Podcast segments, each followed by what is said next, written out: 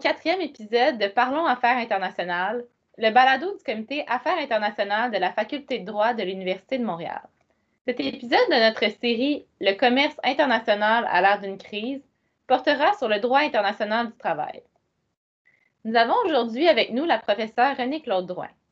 Maître Drouin est professeur à la Faculté de droit de l'Université de Montréal et est détentrice d'un doctorat en droit de l'Université de Cambridge. Elle enseigne et poursuit des recherches en droit du travail, droit international du travail, responsabilité sociale des entreprises et mondialisation. Bonjour, professeur Drouin. Bonjour. Nous ne prenons pas toujours l'habitude en tant que consommateurs de vérifier la provenance des choses que l'on achète. Cependant, si l'on s'y attardait un peu plus, nous pourrions constater que plusieurs produits proviennent des ateliers de misère ou sweatshops. Un cas qui a fait la une des nouvelles pendant un certain temps l'effondrement d'une usine où étaient fabriqués des vêtements de la marque Joe Fresh, propriété de l'entreprise Loblaws, au Bangladesh en 2013. Cette catastrophe a été l'une des plus meurtrières en matière industrielle. Plus de 1000 morts.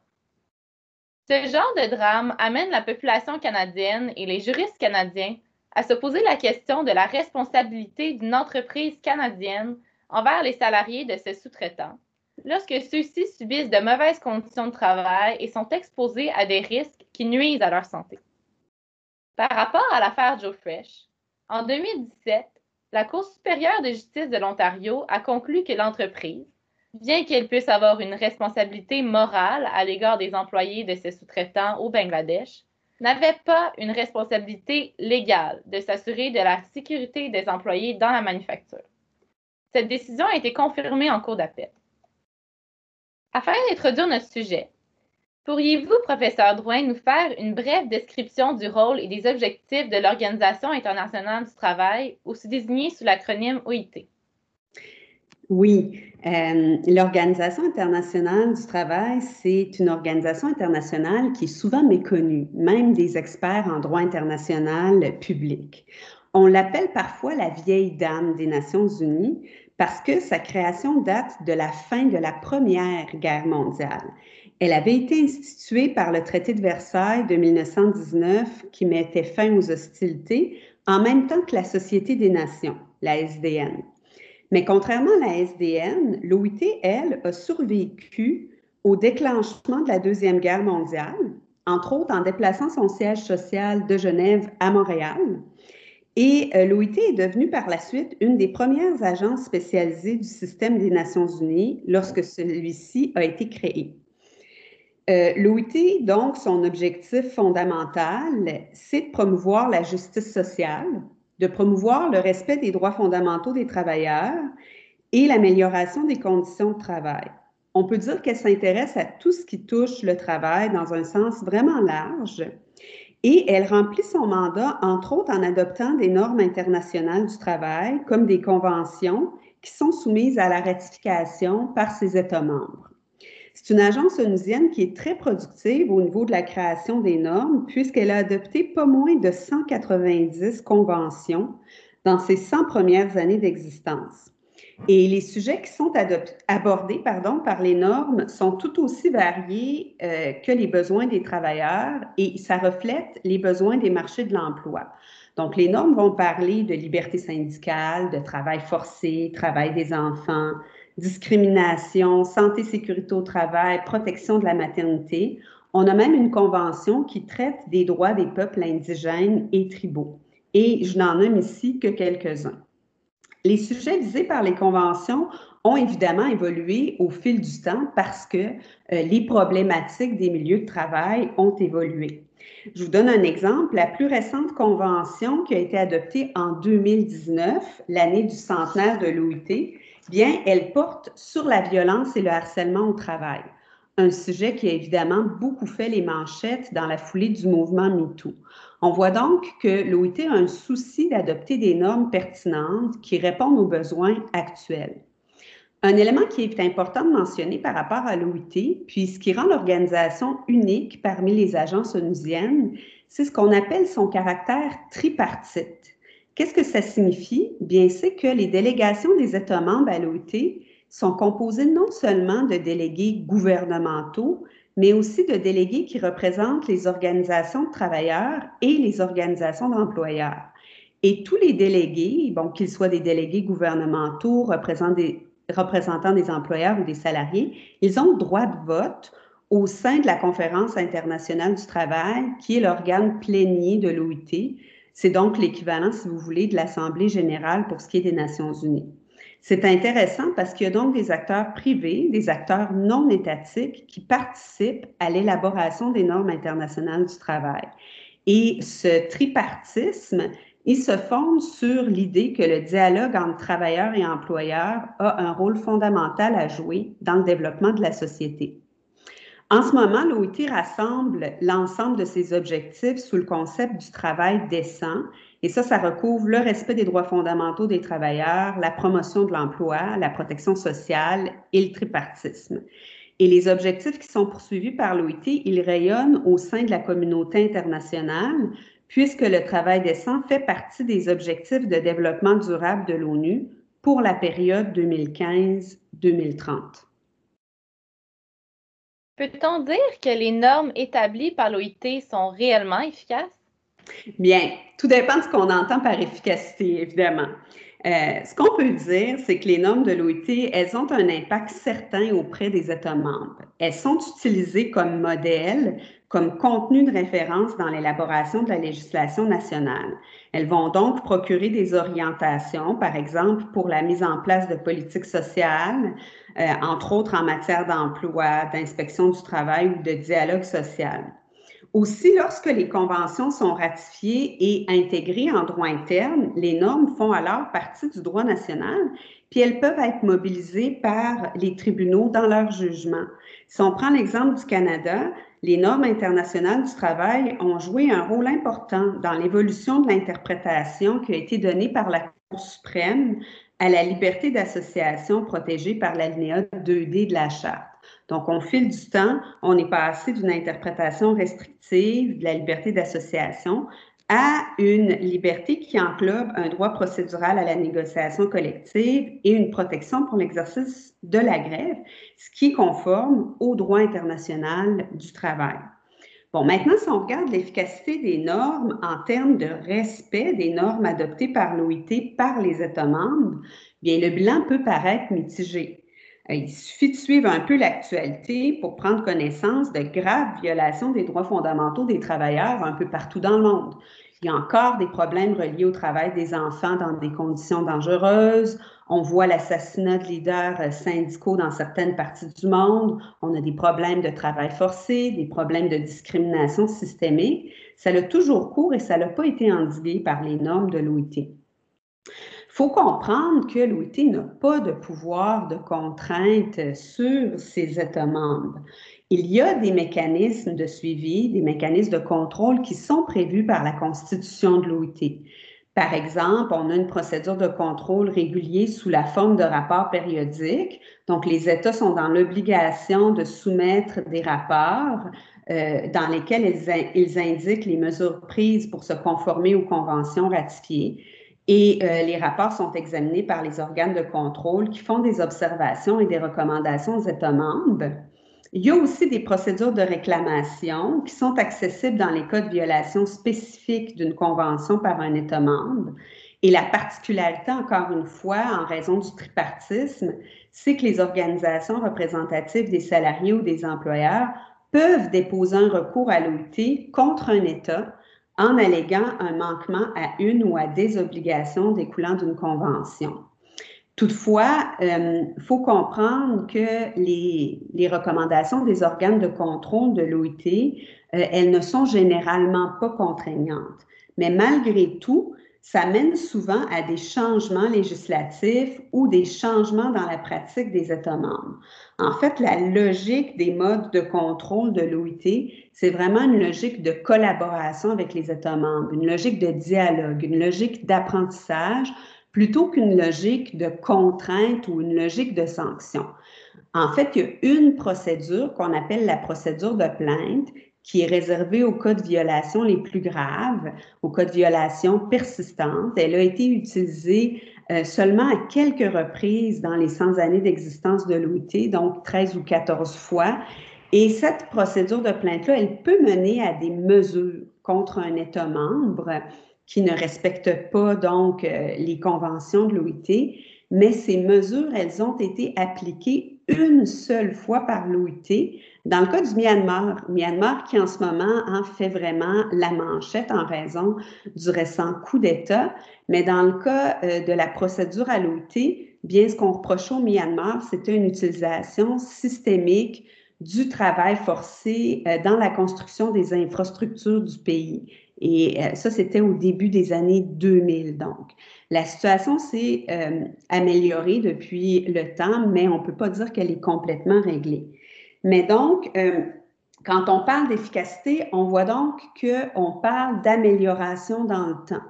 Donc, on n'est pas dans une logique de noir ou blanc. Moi, je préfère voir le verre à moitié plein et considérer que les normes sont efficaces puisque euh, depuis les 100 années d'existence de l'OIT, les normes ont contribué à l'amélioration progressive des conditions de travail, donc euh, un peu partout dans le monde.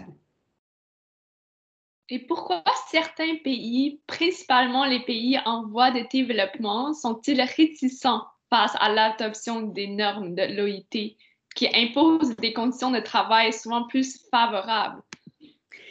Oui, bien, la question de la position des, pays en voie de développement par rapport aux normes du travail, elle est intéressante. Il faut comprendre que les normes de l'OIT, elles visent à être universelles, c'est-à-dire à, s'appliquer à l'ensemble des États membres, mais comme l'organisation compte à l'heure actuelle 187 États membres, les nouveaux développements socio-économiques dans les pays visés par les normes sont très variés.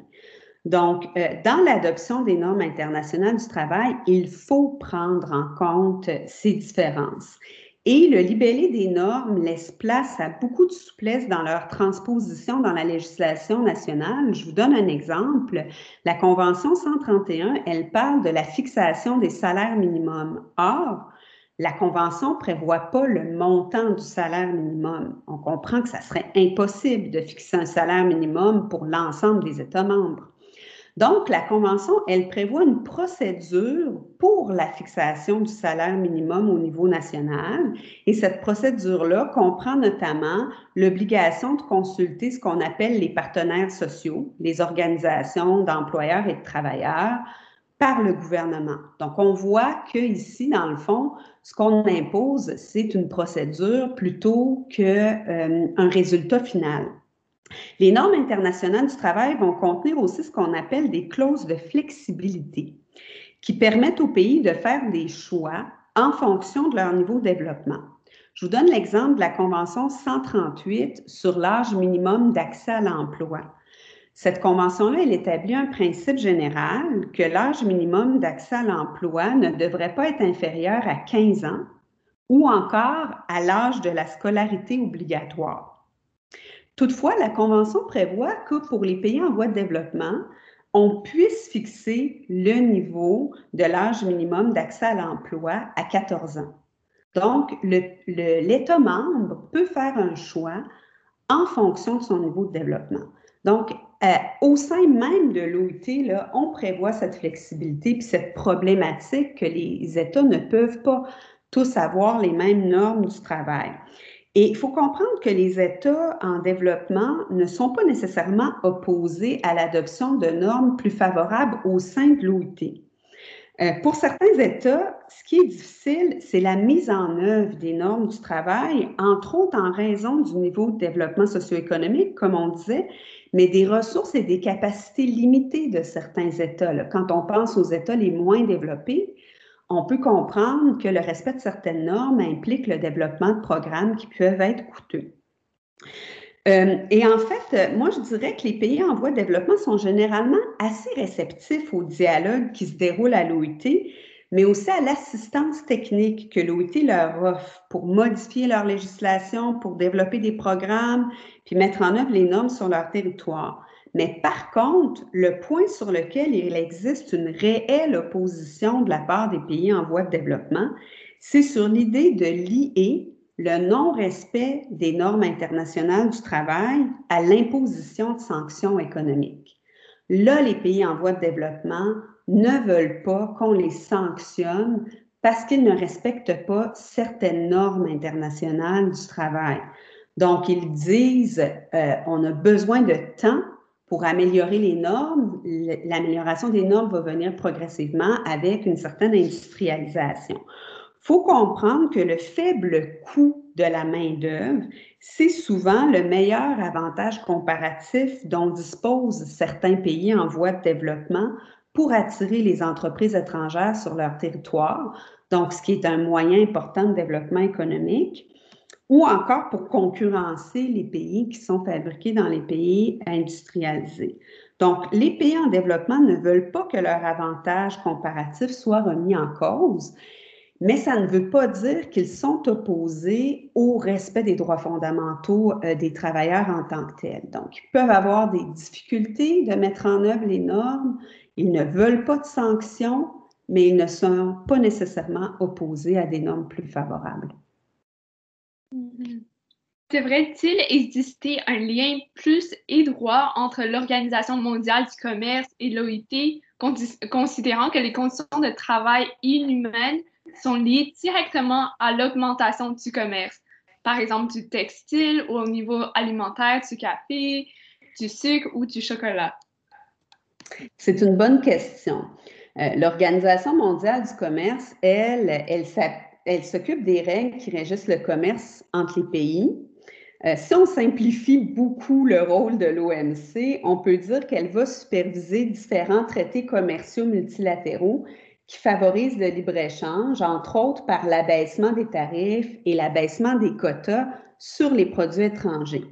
Bon, d'un point de vue strictement commercial, si on exclut euh, l'aspect euh, droits fondamentaux des conditions de travail, la question qui se pose par rapport au lien entre les échanges commerciaux et le respect des normes du travail, c'est de savoir quand un pays applique des normes du travail moins rigoureuses que celles qu'on va retrouver dans d'autres pays, est-ce que les exportations de ce pays-là bénéficient d'un avantage concurrentiel déloyal?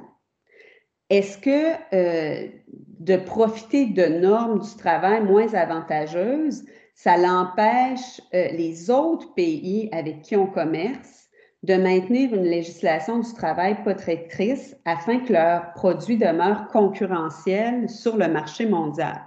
Autrement dit, c'est ce qu'on a appelé parfois la, spirale vers le bas ou le nivellement vers le bas. Est-ce que les pays qui commercent entre eux vont se mettre à euh, se concurrencer en, euh, en, offrant des conditions de travail moins protectrices? Bon, euh, dans la pratique, on ne constate pas vraiment là, cette spirale vers le bas. Mais on peut se poser la question de savoir si on devrait imposer le respect des droits fondamentaux des travailleurs comme condition à la participation aux échanges commerciaux. Si on en revient à votre introduction de départ, est-ce que c'est juste d'un point de vue commercial que des biens qui sont fabriqués dans des ateliers de misère soient traités comme les biens fabriqués de façon plus éthique et équitable sur le plan commercial? Euh, mais en plus de cette question de l'avantage concurrentiel déloyal, on a longtemps cherché à établir un lien entre les normes de l'OIT et celles de l'OMC en raison du fait qu'on considérait que l'OMC avait davantage de pouvoir de contrainte sur ses États membres que l'OIT. L'OMC, elle, elle a des règles de fonctionnement qui lui sont propres, qui sont différentes de celles de l'OIT, entre autres sur le plan des mécanismes de mise en œuvre. L'OMC est là un organe de règlement des différends qui s'apparente beaucoup plus à un processus judiciaire que les mécanismes qui sont prévus au sein de l'OIT. Et lorsqu'il y a un manquement à un traité qui est constaté par ce qu'on appelle l'organe de règlement des différends, des sanctions économiques peuvent être imposées sous la forme de droits compensatoires. Donc, ça fait en sorte qu'il y a une certaine discipline des États membres parce qu'on les incite à respecter les règles sous peine de sanctions économiques. L'OMC aurait donc plus de mordant, si vous voulez, que l'OIT. Donc, ça pourrait être opportun de lier les règles des deux organisations, ne serait-ce aussi que pour s'assurer sur le plan international d'une meilleure cohérence dans les obligations auxquelles sont soumis les États membres euh, de l'OIT et de l'OMC, puisque souvent, c'est les mêmes États dont on parle. L'OMC a jusqu'à présent refusé d'aborder la question et affirmé qu'il s'agissait du rôle de l'OIT de s'occuper des questions relatives relatives aux droits fondamentaux des travailleurs. Évidemment, euh, parce qu'à l'OMC, on fonctionne par voie de consensus et comme je l'ai mentionné un peu plus tôt, les pays en voie de développement sont fermement opposés au lien entre normes du travail et sanctions. Euh, pour finir sur ce point-là, je dirais aussi que les sanctions économiques sont peut-être pas le meilleur moyen d'inciter les États à respecter les droits fondamentaux des travailleurs. Donc, les sanctions peuvent avoir parfois des effets négatifs sur les populations des États visés si les, sanctions sont mal ciblées. Donc, peut-être plus intéressant sur le plan commercial de penser à des systèmes incitatifs qui permettent aux pays qui respectent les droits fondamentaux des travailleurs d'obtenir des avantages commerciaux additionnels plutôt que de sanctionner en cas de non-respect des droits fondamentaux des travailleurs. Mm-hmm. Un autre acteur important dans ce sujet, c'est les entreprises. Euh, quel devrait être le rôle des entreprises elles-mêmes pour mettre un thème à ce fléau? Et les engagements pris par ces entreprises sont-ils contraignants? Oui, évidemment, euh, quand on parle de droit international public, on pense souvent aux États qui sont les acteurs euh, de droit international public, mais les entreprises multinationales ont pris beaucoup d'importance avec le phénomène de mondialisation. L'ouverture des marchés a permis aux grandes entreprises multinationales de s'établir dans différents pays en fonction de leurs besoins. Et l'organisation de la production dans les grandes entreprises a aussi beaucoup évolué.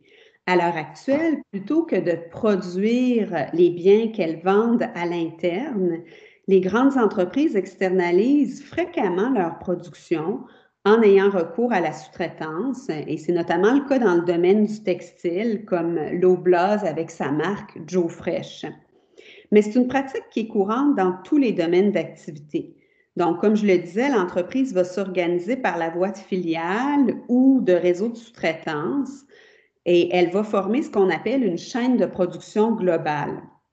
Euh, ce mode d'organisation de la production a vraiment beaucoup d'avantages pour l'entreprise parce que ça lui permet d'être efficace, ça lui permet d'être flexible, mais malgré tout, l'entreprise qui est à la tête d'un réseau de production, qu'on appelle souvent l'entreprise donneuse d'ordre, bien, elle garde le contrôle économique sur la production en intégrant des conditions relatives à la qualité du produit dans les contrats. Par contre, l'entreprise à la tête du réseau, elle n'est plus l'employeur des salariés qui fabriquent les produits qu'elle vend. Donc, dans le cas de l'Oblast, ce sont les sous-traitants qui sont les employeurs des salariés. Il n'y a pas de lien juridique entre les salariés des sous-traitants et l'entreprise donneuse d'ordre. Donc, l'entreprise, elle n'a plus à assumer les risques sociaux reliés aux conditions d'emploi. Et donc, ça, c'est un des grands problèmes par rapport à la responsabilité des entreprises. Et aussi, l'entreprise en réseau met beaucoup de pression sur les sous-traitants pour produire à bas prix et être compétitif. Et comme on le disait tantôt, dans certains pays, les bas salaires, les mauvaises conditions de travail font malheureusement partie de l'équation dans la recherche de compétitivité par les sous-traitants. Donc, on a un système finalement d'organisation de l'entreprise qui fait en sorte que c'est très difficile de protéger les droits fondamentaux des travailleurs dans ces chaînes de production globales. Qu'est-ce qu'on peut faire par rapport à cette situation-là?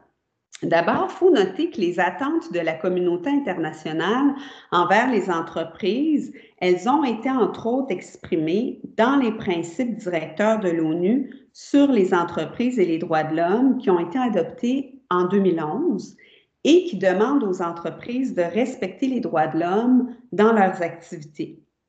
Ces principes de l'ONU elle mentionne entre autres que les entreprises devraient effectuer un processus de diligence raisonnable afin d'identifier, de prévenir et d'atténuer les risques d'atteinte aux droits de l'homme qui sont posés par leurs activités et les entreprises multinationales devraient réparer les atteintes aux droits de l'homme. Bon, évidemment, l'instrument dont je vous parle ici, c'est un instrument qu'on appelle de soft law. Donc, il n'est pas contraignant pour les entreprises, mais on voit en même temps que depuis la fin des années 90, on assiste à un mouvement pour une plus grande responsabilité sociale des entreprises multinationales. Les entreprises sont de plus en plus conscientes de leurs responsabilités sociétales. Elles adoptent des codes de conduite par lesquels elles s'engagent à respecter divers standards relatifs aux droits de la personne et d'autres sujets à caractère social, comme la protection de l'environnement. Mais les droits fondamentaux des travailleurs dont on parle sont souvent à l'avant-plan des engagements des entreprises dans les codes de conduite. ces engagements-là, est-ce qu'ils sont contraignants? Bien, souvent, on ne considère pas que les engagements pris par les entreprises dans les codes de conduite ont une valeur contraignante.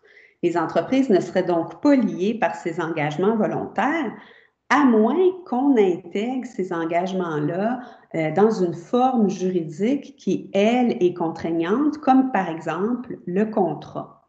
Euh, dans l'exemple que vous donniez euh, en début de podcast, vous parliez donc de l'OBLOS et de la décision de la Cour supérieure de l'Ontario confirmée par la Cour d'appel. Dans cette affaire-là, l'Oblast avait intégré dans son contrat de sous-traitance avec New Wave, qui était là, une des, un des sous-traitants installés dans la Rana Plaza, donc l'édifice qui s'est effondré euh, au Bangladesh. Donc, on avait intégré dans le contrat de sous-traitance euh, l'obligation pour le sous-traitant de respecter le code de conduite et l'Oblast s'était donné le droit de faire des inspections.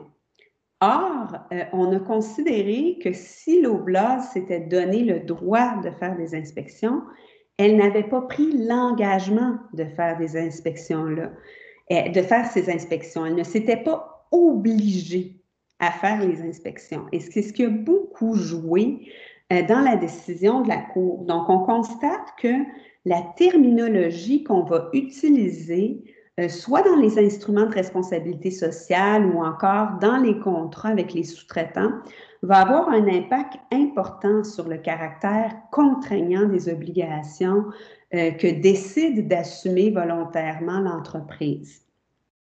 Euh, il y a d'autres instruments de responsabilité sociale de l'entreprise alternatifs qui ne sont pas des instruments euh, unilatéraux, donc adoptés de façon isolée par l'entreprise.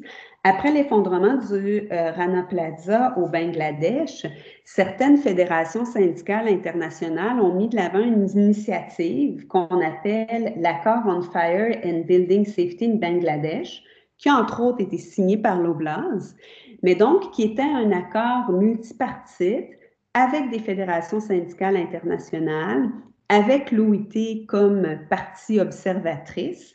Et euh, il y a plus de 200 entreprises, donc près de 200 entreprises, qui euh, ont signé cet accord, un accord sectoriel pour l'industrie du vêtement, qui prévoyait des programmes d'inspection dans les usines des sous-traitants des entreprises participantes.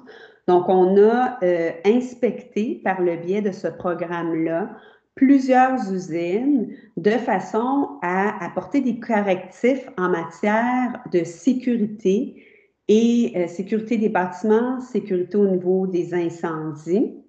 la portée de l'accord était assez limitée. On ne touchait pas les droits fondamentaux des travailleurs de façon large, seulement la santé-sécurité, donc la sécurité des bâtiments, la sécurité en matière d'incendie. Mais ça a été une initiative vraiment intéressante parce qu'en plus, elle avait un caractère contraignant. Donc, si une entreprise ne respectait pas ses obligations, il y avait un processus d'arbitrage prévu par l'accord et ce processus d'arbitrage, il a été utilisé dans deux cas. Et euh, donc, euh, on en est venu à un règlement hors cours du litige. On ne sait pas quelles étaient les entreprises visées par le recours parce que tout ça était euh, confidentiel. Mais c'est vraiment une initiative intéressante parce qu'on voit qu'elle va chercher les, acteurs visés, non seulement l'entreprise, mais les syndicats, et qu'il y a un certain euh, pouvoir de contrainte lorsque l'accord n'est pas respecté.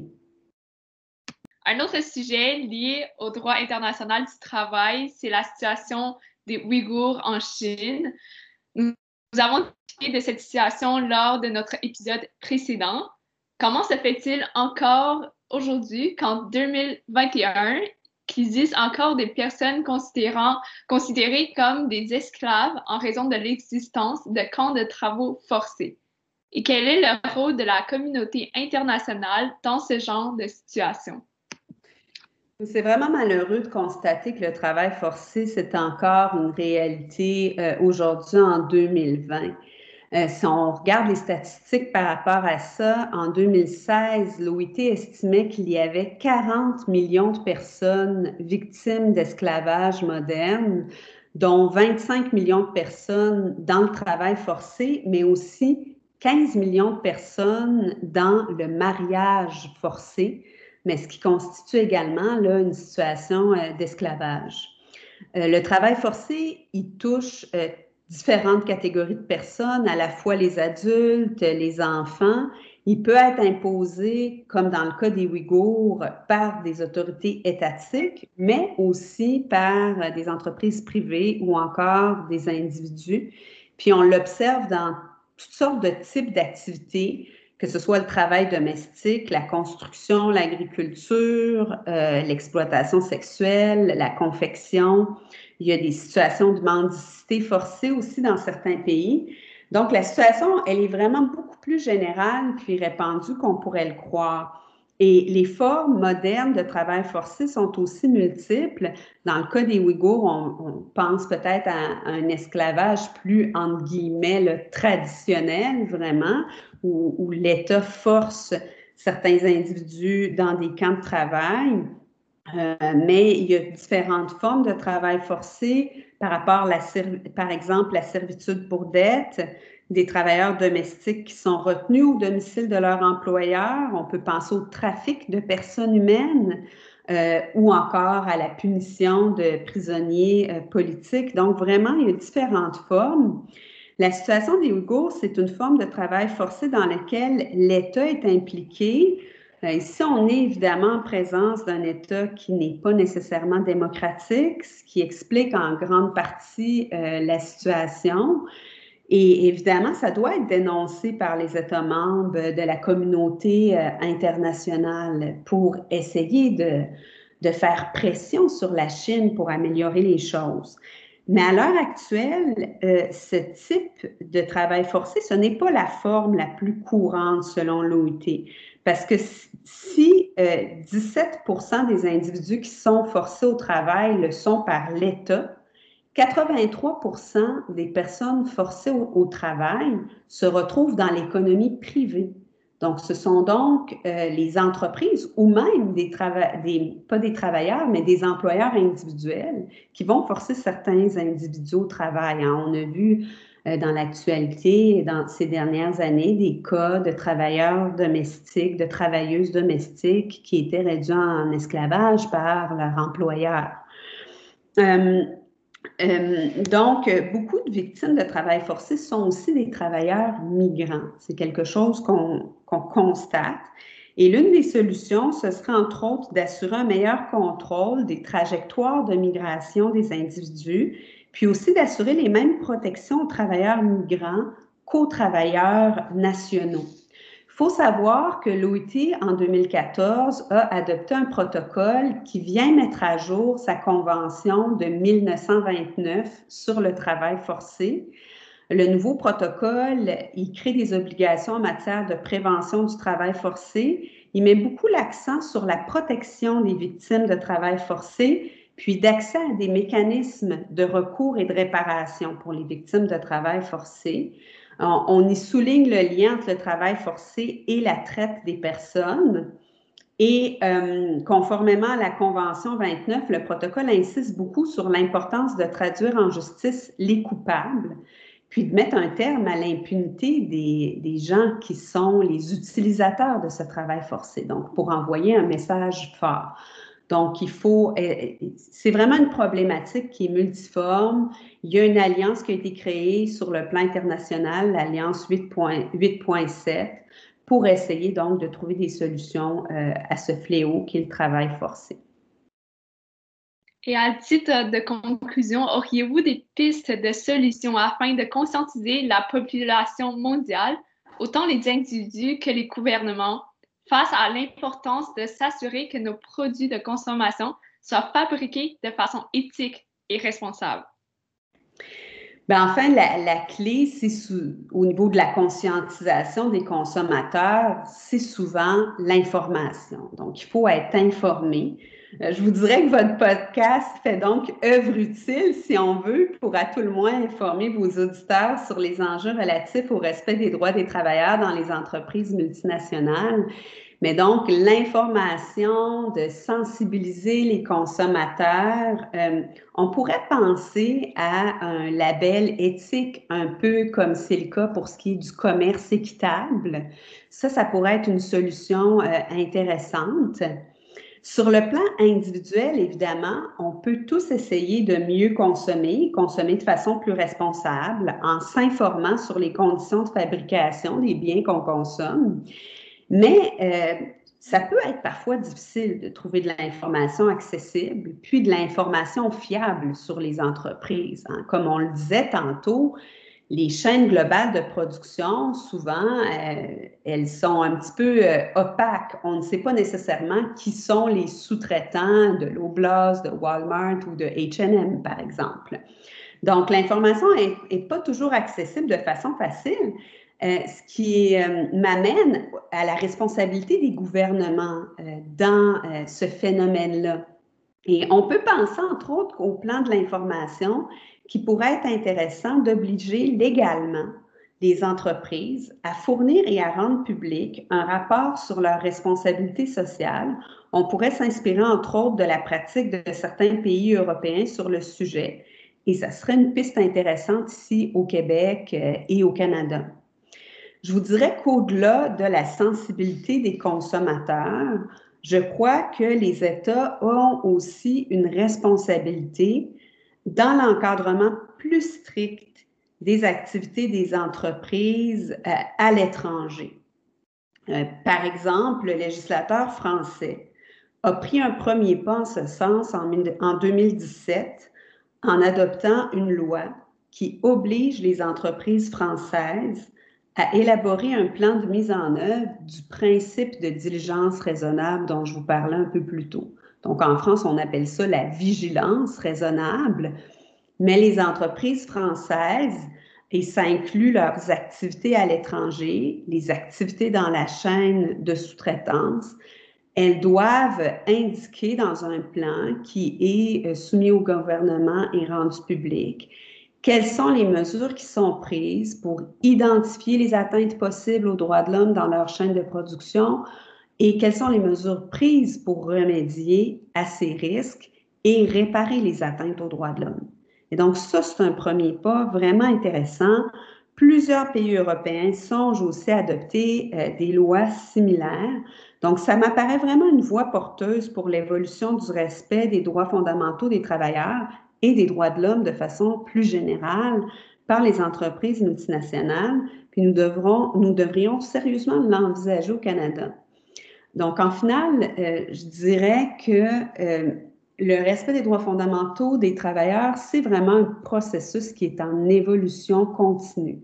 On peut se décourager quand on regarde l'ampleur des atteintes euh, aux droits fondamentaux des travailleurs qui sont encore commises aujourd'hui, mais il faut aussi voir ça comme un processus d'amélioration qui demande vraiment l'action de tous les acteurs, que ce soit de l'OIT, que ce soit des entreprises, des gouvernements nationaux ou encore des consommateurs, et on fait nous aussi euh, partie de la solution. C'est ce qui conclut notre quatrième épisode de Parlons Affaires internationales, le podcast du Comité Affaires internationales de la Faculté de droit de l'Université de Montréal.